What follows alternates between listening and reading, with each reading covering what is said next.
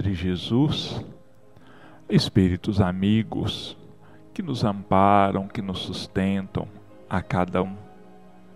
Nós, mais uma vez, recorremos ao seu amparo, à sua sustentação, para a realização de mais um momento, de mais um programa Espiritismo em seu lar. Que os amigos espirituais possam nos inspirar, possam nos auxiliar, para que consigamos levar aos nossos irmãos ouvintes as explicações do Evangelho de Jesus à luz da doutrina espírita, buscando destacar as suas bênçãos, as suas luzes, o seu consolo e a sua sustentação a cada um de nós. Que assim, Jesus, consigamos realizar o nosso propósito em seu nome. E agradecidos, nós entregamos as nossas vidas e todas as vidas em Suas mãos, mais uma vez te pedindo que faça de cada um de nós instrumentos da Sua paz e do seu amor, e que assim seja. Nós mais uma vez aqui nos encontramos, onde buscaremos, através dessa via de comunicação, levar ao lar de cada um os comentários a respeito do Evangelho de nosso Senhor Jesus Cristo, à luz da doutrina espírita. Lembrando que nós estamos examinando o capítulo 13 de O Evangelho segundo o Espiritismo, onde hoje, que tem o título de Que a mão esquerda não saiba o que faz a direita, hoje nós vamos examinar duas mensagens, dois trechos: convidar os pobres e estropiados, e a primeira mensagem da Instruções dos Espíritos, inserido nesse capítulo, a caridade material e a caridade moral. Então vamos à leitura para que nós possamos passar depois aos comentários. Convidar os pobres e os estropiados. Dizia mais ainda ao que o tinha convidado. Quando deres algum jantar ou alguma ceia, não chames nem teus amigos, nem teus irmãos, nem teus parentes, nem teus vizinhos que forem ricos, para que não aconteça que também eles te convidem à sua vez e te paguem com isso. Mas quando deres algum banquete, convida os pobres, os aleijados, os coxos e os cegos, e serás bem-aventurado, porque esses não têm como te retribuir. Mas ser-te-á isso retribuído na ressurreição dos justos. Tendo ouvido estas coisas, um dos que estavam à mesa disse para Jesus: Bem-aventurado o que comer o pão no reino de Deus. Lucas, capítulo 14, versículos 12 a 15.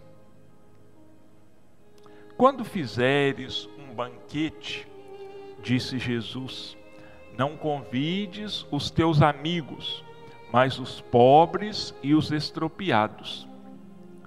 Essas palavras absurdas, se as tomarmos ao pé da letra, são sublimes quando procuramos entender-lhes o espírito. Jesus não poderia ter querido dizer que, em lugar dos amigos, fosse necessário reunir à mesa os mendigos da rua.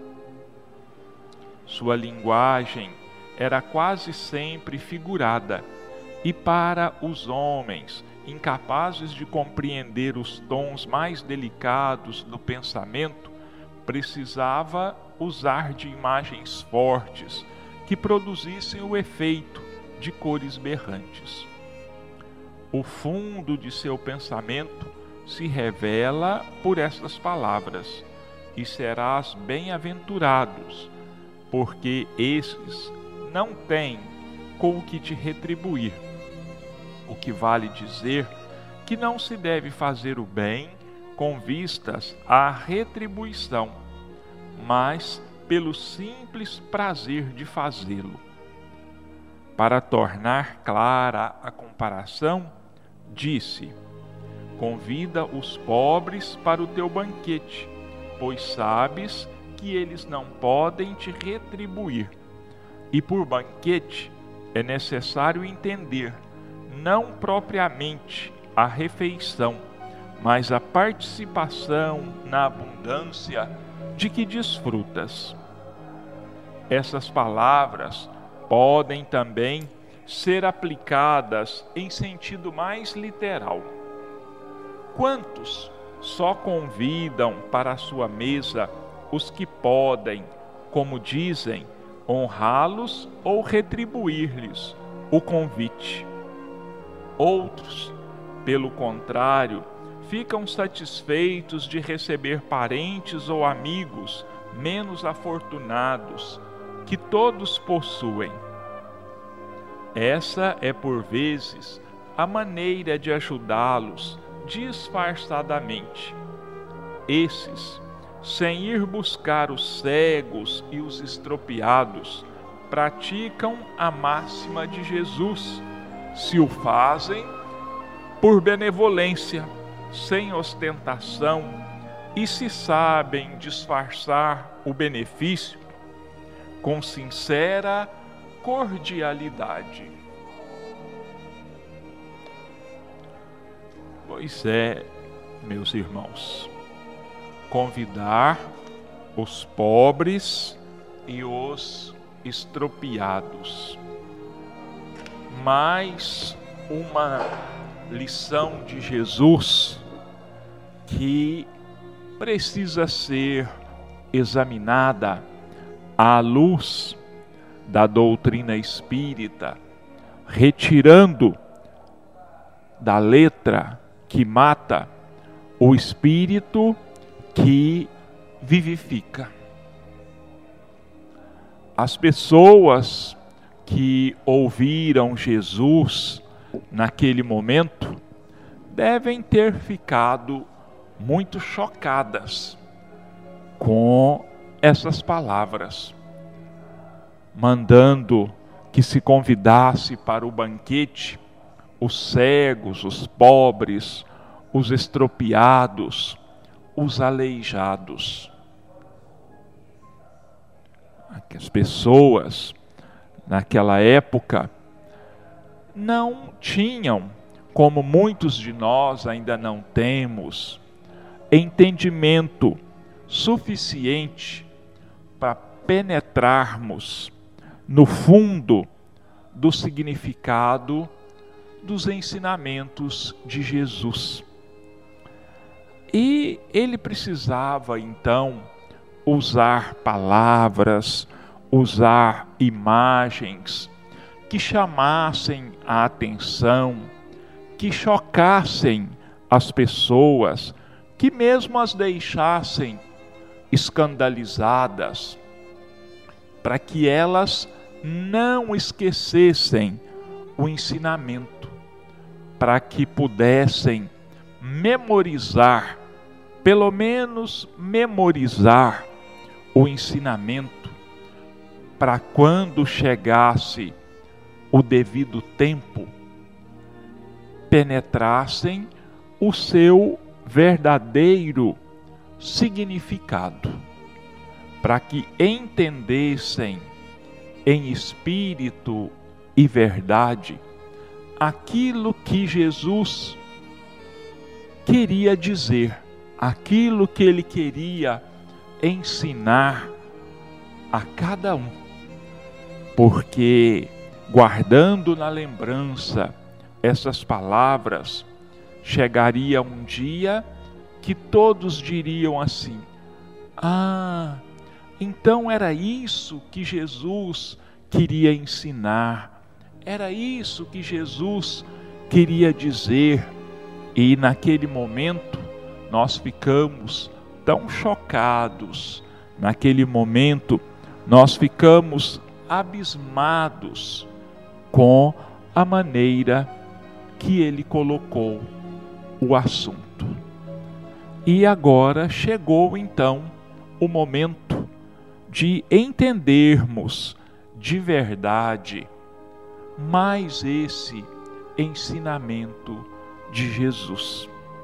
Quando derdes um banquete, não convide seus amigos ricos, seus vizinhos, seus parentes, para que eles, por sua vez, não o convidem e fique tudo kit. Quer dizer, você não fez nada demais. Você fez e foi retribuído. Foi pago na mesma moeda. Então você não fez nada de especial. Mas convida os cegos, os aleijados, os estropiados, porque eles não terão com que te retribuir, e você então será recompensado na vida espiritual. Você será recompensado futuramente. Então, é esse o fundo do significado do ensinamento de Jesus, convidar os pobres e os estropiados. Significa que tudo quanto nós fizermos em favor do nosso próximo, tudo que nós fizermos em favor do outro, nunca deveremos fazer esperando retribuição. Olha, lembremos o título desse capítulo: que a vossa mão esquerda não saiba o que dê a vossa mão direita. Então, vamos fazer o bem pelo bem. Vamos praticar a caridade sem segundas intenções. Vamos procurar trazer para participar da nossa abundância, para participarem da nossa fartura aqueles que são deserdados pela sorte, aqueles pelos quais a maioria de nós não olha, que a maioria de nós ignora, justamente por julgarmos que não estão à altura de nos honrar, de fazer-nos companhia, de participar conosco da nossa abundância. Vamos buscar favorecer o máximo que nós possamos aqueles que se encontram destituídos de valores materiais, aqueles que lutam, aqueles que buscam por todos os meios garantirem a sua sobrevivência e que muitas vezes nem mesmo isso conseguem de uma maneira satisfatória. Estão sempre na indigência. Tem sempre alguma coisa faltando. Quando acodem de um lado, está faltando outra coisa de outro lado. Então estão sempre aflitos, estão sempre buscando remediar a sua situação, estão sempre tentando, de alguma forma, sobreviver. É esse o ensino de Jesus, é esse o significado espiritual desta parábola. Não só convidar para o banquete, não só convidar para a festa, mas que eles participem um pouco da nossa abundância. Jesus está dizendo para nós: divida aquilo que você tem, divida aquilo de que você desfrute com aqueles que realmente necessitam,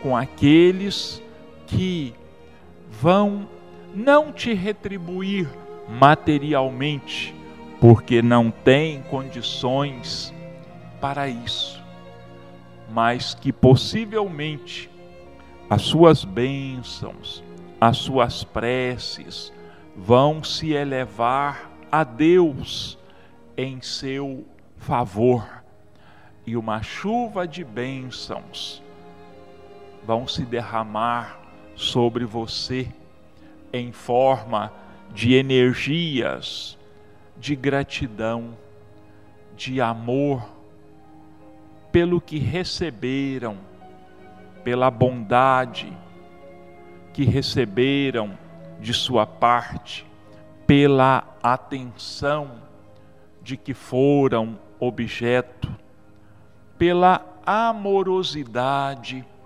pelos momentos de alegria que desfrutaram ao seu lado, por se sentirem valorizados, por se sentirem gente, por serem vistos e por serem achados dignos de conviver com você por alguns momentos que fossem. Então, essa é a sublimidade desta lição de Jesus, onde ele busca espiritualizar os seus ensinamentos à medida que nós também nos espiritualizamos e o nosso entendimento vai se ampliando dia a dia, vida a vida, aprendizado a aprendizado. E o Kardec chama a nossa atenção ainda para o aspecto material dessa, dessa lição de Jesus, quando ele nos lembra é, que todas as pessoas, todos nós, todas as famílias, têm parentes, têm amigos, que vivem numa relativa pobreza e que também, quando nós dividimos com eles esses momentos de fartura, esses momentos de alegria, nós estamos colocando em prática esse ensinamento de Jesus, essa parábola de Jesus. Porque todas as vezes que nós levamos alegria a alguém, todas as vezes que nós proporcionamos satisfação a alguém, nós estamos praticando a caridade, nós estamos exercitando a lei de amor, porque nunca, em momento algum, nós podemos nos esquecer de que somos irmãos uns dos outros, que todos somos criaturas de Deus e que nós nos devemos auxílio, amparo, sustentação uns aos outros. Porque, como espíritos endividados que ainda somos, como espíritos que ainda estamos sujeitos às mais variadas vicissitudes da vida, quer dizer, às mais variadas possibilidades de transformação. Um momento, às vezes, a gente pode estar até no topo da pirâmide social e depois podemos cair para sua base, porque os bens terrenos são materiais, são perecíveis. E nós podemos então despencar do alto da riqueza para o meio dos indigentes. E quem sabe isso já tenha acontecido conosco em outras épocas, e aqueles mesmos que agora nós socorremos, nós amparamos, nós acolhemos, quem sabe coube a eles em um passado não muito distante nos acolherem e nos socorrerem. Ou quem pode garantir que no amanhã também isso possa acontecer, que em outras circunstâncias nós sejamos, estejamos incluídos entre os pobres, os estropiados, os cegos e os aleijados. E por nossa vez, sejamos socorridos por esses nossos irmãos. É claro que nós não devemos pensar assim. Vamos socorrer porque eu vou precisar um dia ser socorrido. Não, não vamos pensar. Vamos fazer o bem pelo bem. Eu posso, eu estou em condições de auxiliar. Então eu vou dividir sim aquilo que eu tenho. Eu vou distribuir sim uma parte daquilo que eu possuo, porque o que eu tenho, o que eu possuo, ainda pode ser considerado supérfluo diante daqueles que nada têm, diante daqueles que nada ou quase nada possuem. Conta a história que São Luís, esse mesmo São Luís, que foi o patrono da Sociedade Parisiense de Estudos Espíritas, o coordenador da, daquele grupo de estudos, de pesquisa de Allan Kardec, numa de suas últimas vivências na terra, quando foi um rei na França, Luís IX, um, um rei que se destacou pela sua piedade, que se destacou pela sua caridade. Dizem que todos os anos, numa determinada época, num determinado dia, ele mandava que no palácio se cozinhasse um banquete. E ele convidava os mendigos, os cegos, os estropiados das ruas de Paris para participarem desse banquete. E que ele também, durante um certo tempo, ele fazia companhia a esses cegos, a esses pobres e estropiados, ele se assentava à mesa com eles. Então, ele cumpria literalmente aquilo que Jesus havia ensinado.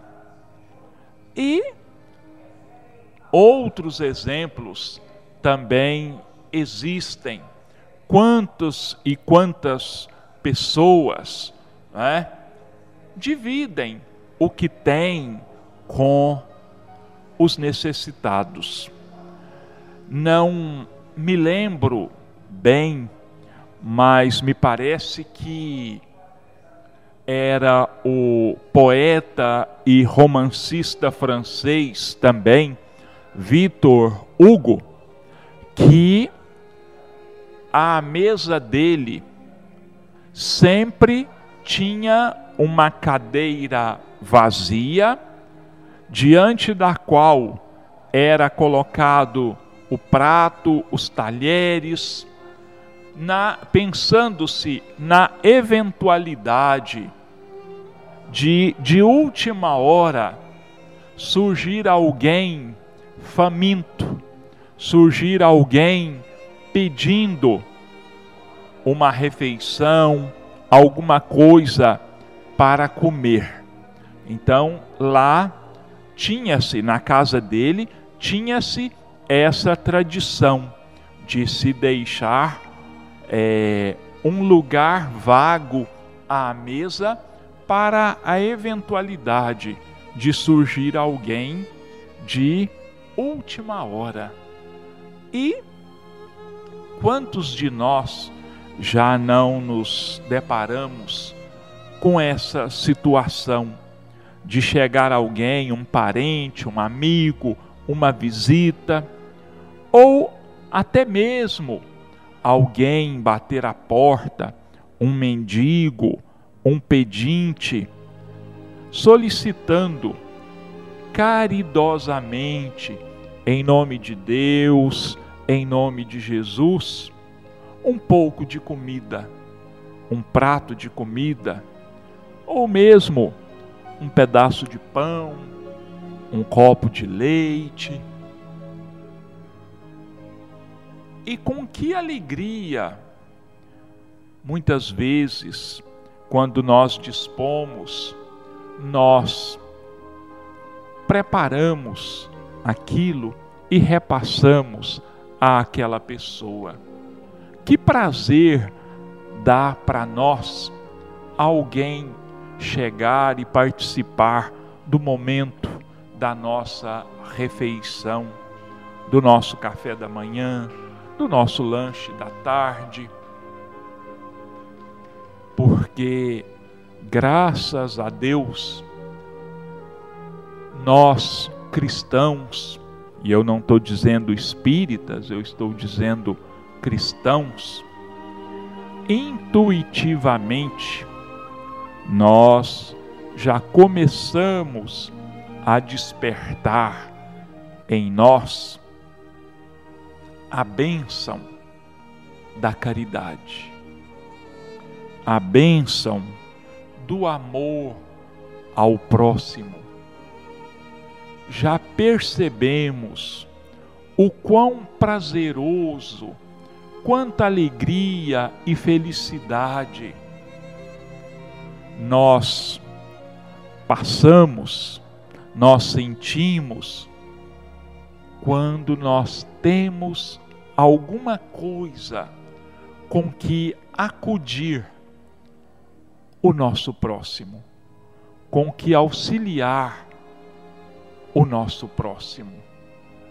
Mais uma vez, eu relembro aqui aqueles fatos da nossa época de infância, né, quando era comum aquelas pessoas passarem de porta em porta com uma mala de saco ou uma vasilha pedindo arroz, feijão, um copinho de banha. Né, naquela época ainda não nós não usávamos o óleo, pedindo um copinho de banha para ter com que se sustentar e sustentar os seus filhos.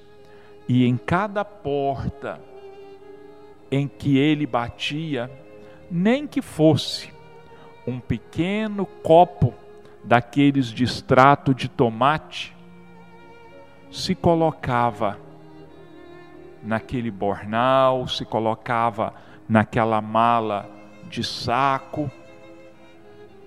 E que alegria aquilo nos trazia, porque se nós tínhamos pouco também, mas desse pouco nós ainda tirávamos alguma coisa para assistir, para auxiliar o nosso próximo.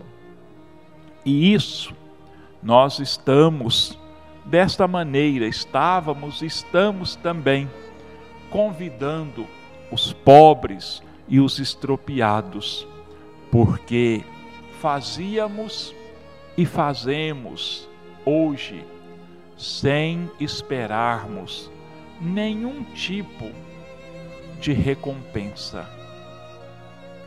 Ajudamos pelo prazer de ajudar, porque sentimos sim uma alegria, uma felicidade íntima que nenhum outro sentimento é capaz de ultrapassar. E muito mais quando tirávamos ou tiramos, do, como eu já disse, do pouco que nós possuímos. Mas existe um ditado aqui na terra muito feliz e muito importante, dizendo assim: onde come um, comem dois. Onde comem dois, comem três. Quer dizer, nós podemos sim, uma vez ou outra, nos privarmos de uma parte daquilo que seria do nosso direito para ajudarmos o próximo, para auxiliarmos os nossos irmãos. E todas as vezes que nós fazemos isso, nós estamos servindo a Deus e a Jesus, porque estamos vivenciando, estamos praticando a verdadeira caridade, porque estamos nos lembrando, estamos nos sentindo como irmãos uns dos outros, o que na verdade nós somos sim, porque, como todos sabemos, como já foi dito tantas vezes, somos todos filhos de Deus.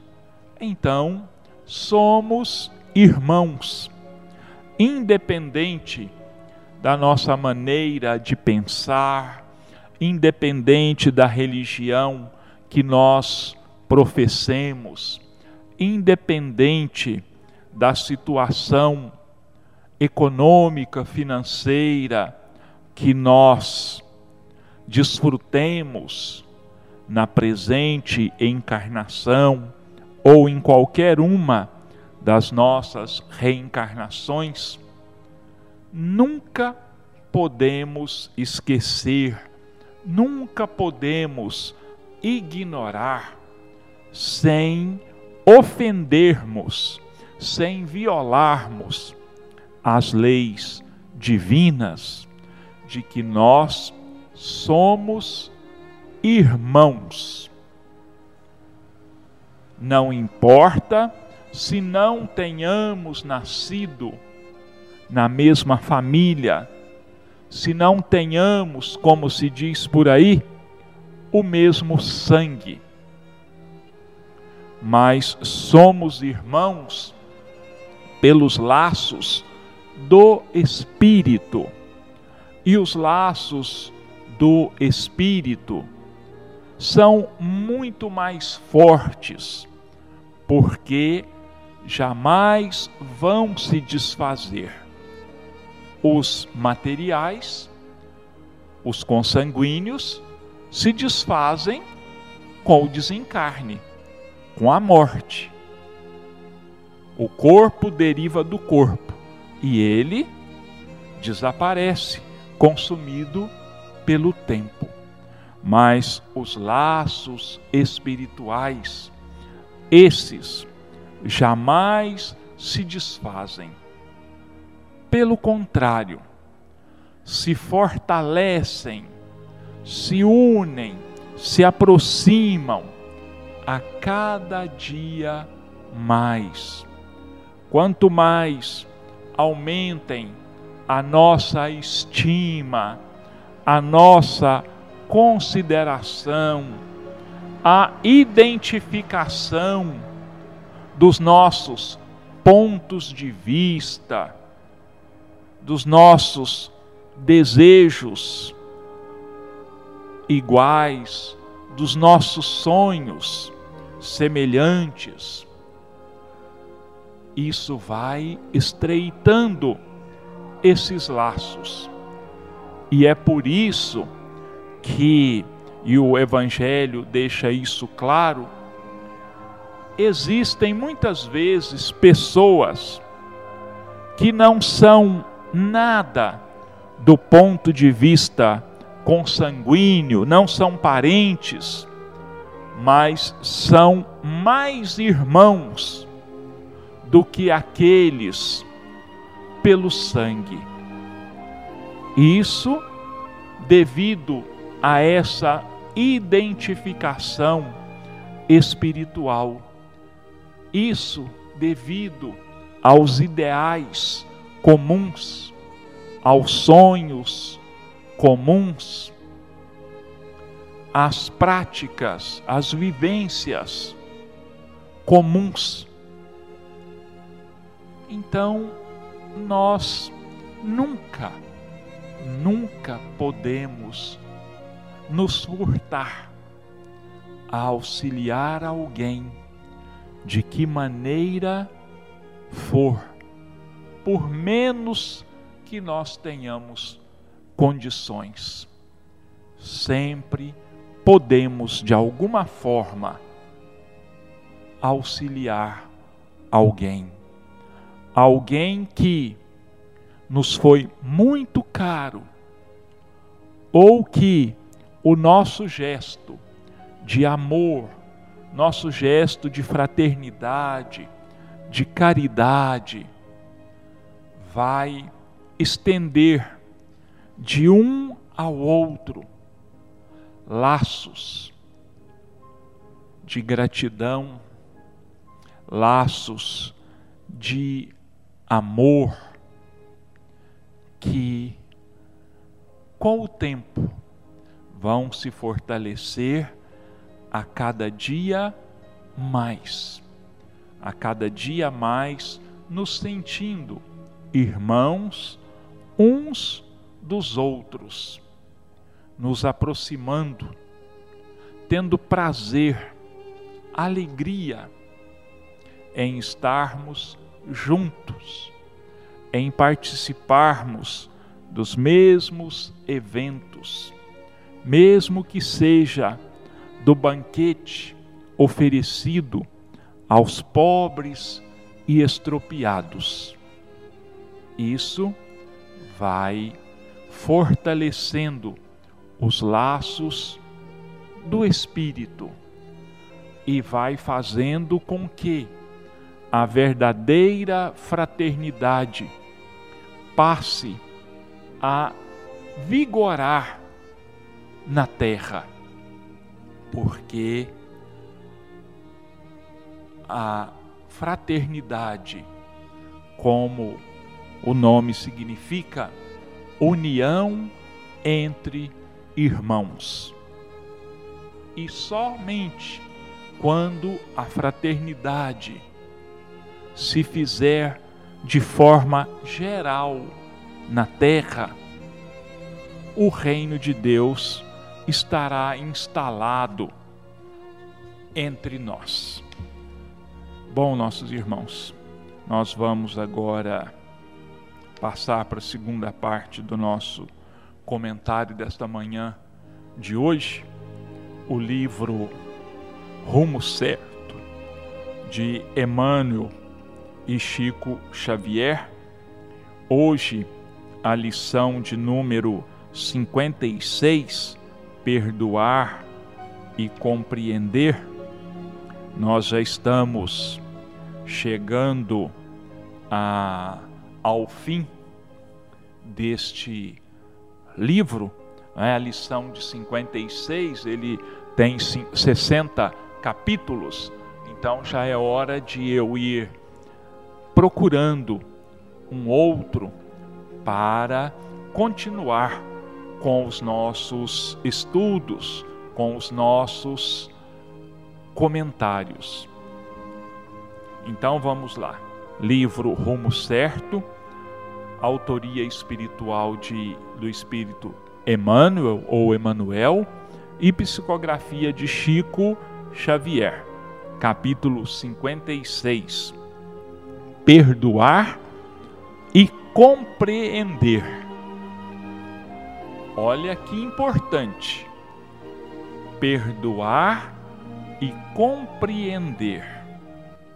Duas atitudes extremamente, verdadeiramente cristãs. Porque quem não perdoa, quem não compreende as razões do próximo, por mais estranhas que elas sejam, não pode se dizer cristão. Compreender, perdoar, não quer dizer concordar, porque aí a gente estaria sendo conivente com as coisas erradas. Mas perdoar e compreender significa nós reconhecermos que todos nós somos passíveis de erro. Um dia alguém erra, no outro eu posso errar, e o que mais nós precisamos do que do perdão e da compreensão dos outros para com os nossos erros. Então vamos lá. Muita gente perdoa, no entanto, não compreende, e muita gente compreende, todavia, não perdoa. Muitos companheiros se alheiam às ofensas recebidas, procurando esquecê-las, mas querem distância daqueles que as formulam, sem lhes entender as dificuldades, e outros, muitos, compreendem aqueles que os molestam. Entretanto, não lhes desculpam os gestos menos felizes. Então vejam bem, nem sempre nós agimos de forma totalmente correta. Às vezes perdoamos e não compreendemos, às vezes compreendemos e não perdoamos. Nós sempre, como se diz por aí, mantemos um pé atrás em relação a alguma pessoa, sempre temos uma prevenção, sempre temos um motivo ou outro para críticas ou mesmo para apontar os erros. Perdoar e compreender, porém, são complementos do amor impositivos de aceitar os nossos companheiros da humanidade, tais quais são. O mundo é uma diversidade de caracteres, é uma diversidade de cabeças, vamos dizer assim, de maneiras de pensar, de maneiras de agir. E cada um, por causa do seu, do seu nível de conhecimento, da sua experiência de vida, na grande maioria, julgam que estão corretos, como nós também julgamos nas nossas ações. Então nós precisamos compreender, nós precisamos perdoar, porque cada um vive segundo as luzes, os conhecimentos espirituais que já possuem. Uns possuem mais, outros possuem menos, e assim nós vamos nos completando e assim nós vamos nos ajudando uns aos outros. Reflitamos nisso, reconhecendo que o entendimento e a tolerância que os outros solicitam de nós são a tolerância e o entendimento de que nós todos necessitamos deles. Então nós somos uns pelos outros. Se nós queremos compreensão, nós precisamos compreender. Se nós queremos perdão, nós precisamos perdoar. A vida nos dá, nos devolve aquilo que nós damos para a vida. É possível que nos haja ferido e igualmente provável tenhamos ferido a outrem. Alguém terá errado contra nós e teremos de certo errado contra alguém. Nada mais natural, nada mais verdadeiro. Será que nós, em todas as ocasiões, agimos de forma correta para com os outros ou eles agiram de forma correta para conosco? Então, se nós estamos sujeitos a errar, é preciso que nós nos perdoemos e nos compreendamos uns aos outros. Pondera isso e compadece-te de todos os ofensores. Então vamos nos lembrar que nós somos humanos, que nós somos falhos nós erramos às vezes muito mais do que acertamos.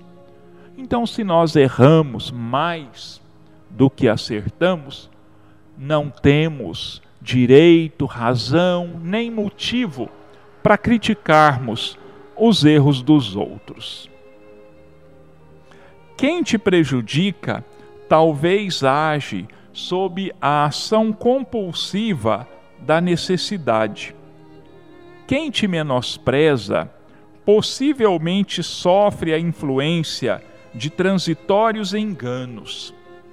Aquele que te esquece com aparente descaso estará enfermo da memória, e aquele outro, ainda que te golpeia, evidentemente procede sob a hipnose da obsessão. Sempre que alguém nos ofende, que alguém nos machuca, que nos maltrata, é? que nos esquece, que nos magoa ou menospreza, é sinal de que ele não está na sua melhor hora, no seu melhor dia. Podemos ter certeza que ele está passando por algum problema, e um problema talvez bastante sério. Ele está voltado para si mesmo, para resolver os seus problemas, as suas dores, e nem sempre tem ânimo e disposição para olhar para nós com os olhos de irmãos. Nunca te revoltes, nem desanimes. Faze o bem, ouvidando o mal. Desculpemos quaisquer faltas, compreendendo os autores delas, e compreendamos os nossos irmãos em falta, desculpando a todos eles. Quem de nós não precisa de perdão, de desculpas, de vez em quando? Se nós somos todos humanos, se nós vivemos na terra, onde existe um padrão espiritual mais ou menos comum a todos, quer dizer, nós estamos sujeitos às mesmas vicissitudes, aos mesmos problemas, às mesmas dores, às mesmas angústias. Então, é muito importante que nós nos compreendamos uns aos outros, que nós nos desculpemos uns aos outros sempre. Des todos somos filhos de Deus e espíritos eternos em burilamento incompleto. Somos filhos de Deus, somos espíritos criados por Deus que estamos caminhando na terra em busca da nossa evolução. E essa evolução, ela vai ser mais rápida, ela vai ser menos dolorida quando aprendermos a perdoar, a desculpar, a nos ajudarmos uns aos outros, a darmos as mãos uns aos outros e buscarmos caminhar juntos, crescer juntos, nós vamos ver que a nossa vida vai se tornar muito mais fácil, muito mais prazerosa, as nossas dores vão nos incomodar muito menos. O amparo espiritual que doemos agora a favor de alguém será o amparo espiritual de que precisaremos todos da parte de outro alguém. Foi o que eu disse há alguns instantes nós recebemos da vida o que nós damos à vida. Quer dizer, nós recebemos do nosso próximo aquilo que nós doamos ao nosso próximo. Nós somos vistos como nós vemos os outros, nós somos tratados como nós tratamos os outros, nós somos auxiliados na medida em que auxiliamos uns aos outros. Quando Jesus nos adverte, perdoa setenta vezes sete vezes a teu irmão, claramente espera que venhamos a compreender outras tantas. Então, olha, perdão e compreensão, perdoar e compreender são palavras, são atitudes chaves na vivência de todo aquele que se diga cristão, de todo aquele que se diga seguidor de Jesus. Vamos olhar as fraquezas dos outros, lembrando que nós também somos fracos. Podemos perceber as falhas dos outros, sim, mas lembrando sempre que nós também somos passíveis de falhar, de errar, e errar muito.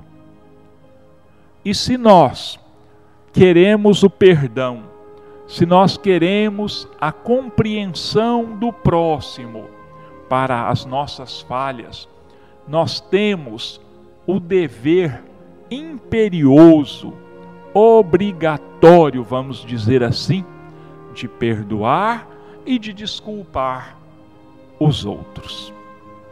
Então, meus irmãos, que Deus e Jesus nos amparem, nos sustentem, que nos ensinem a cada dia mais a que perdoemos e que compreendamos os nossos irmãos, que nós tenhamos sempre em mente de que, da mesma maneira que os outros necessitam da nossa compreensão, nós necessitamos da compreensão deles.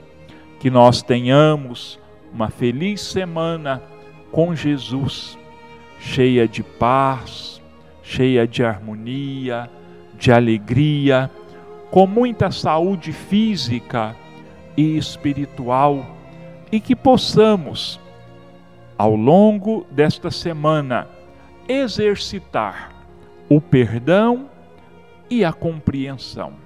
Que Jesus nos abençoe a todos, hoje, amanhã e sempre. E que assim seja.